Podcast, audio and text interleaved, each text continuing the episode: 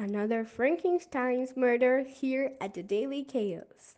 Well, this morning after the wedding of William and Elizabeth Frankenstein, another person died.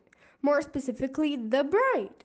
The body of the victim was found by her husband, Victor, on her bed.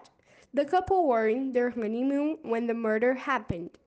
The criminal expertise is almost sure that the cause of the death was strangulation again. Still talking about the murder, William was seen outside of the inn, and some of the witnesses said that he looked very worried for someone who just got married. Maybe William already knew something, or someone is threatening him. We from the Daily Chaos think that someone is definitely after the Frankenstein family. After all, a while ago, the youngest son died, and now William's wife is dead too. We don't have anything concrete right now, but as soon as possible, we will have something. Listen to our next edition to know more.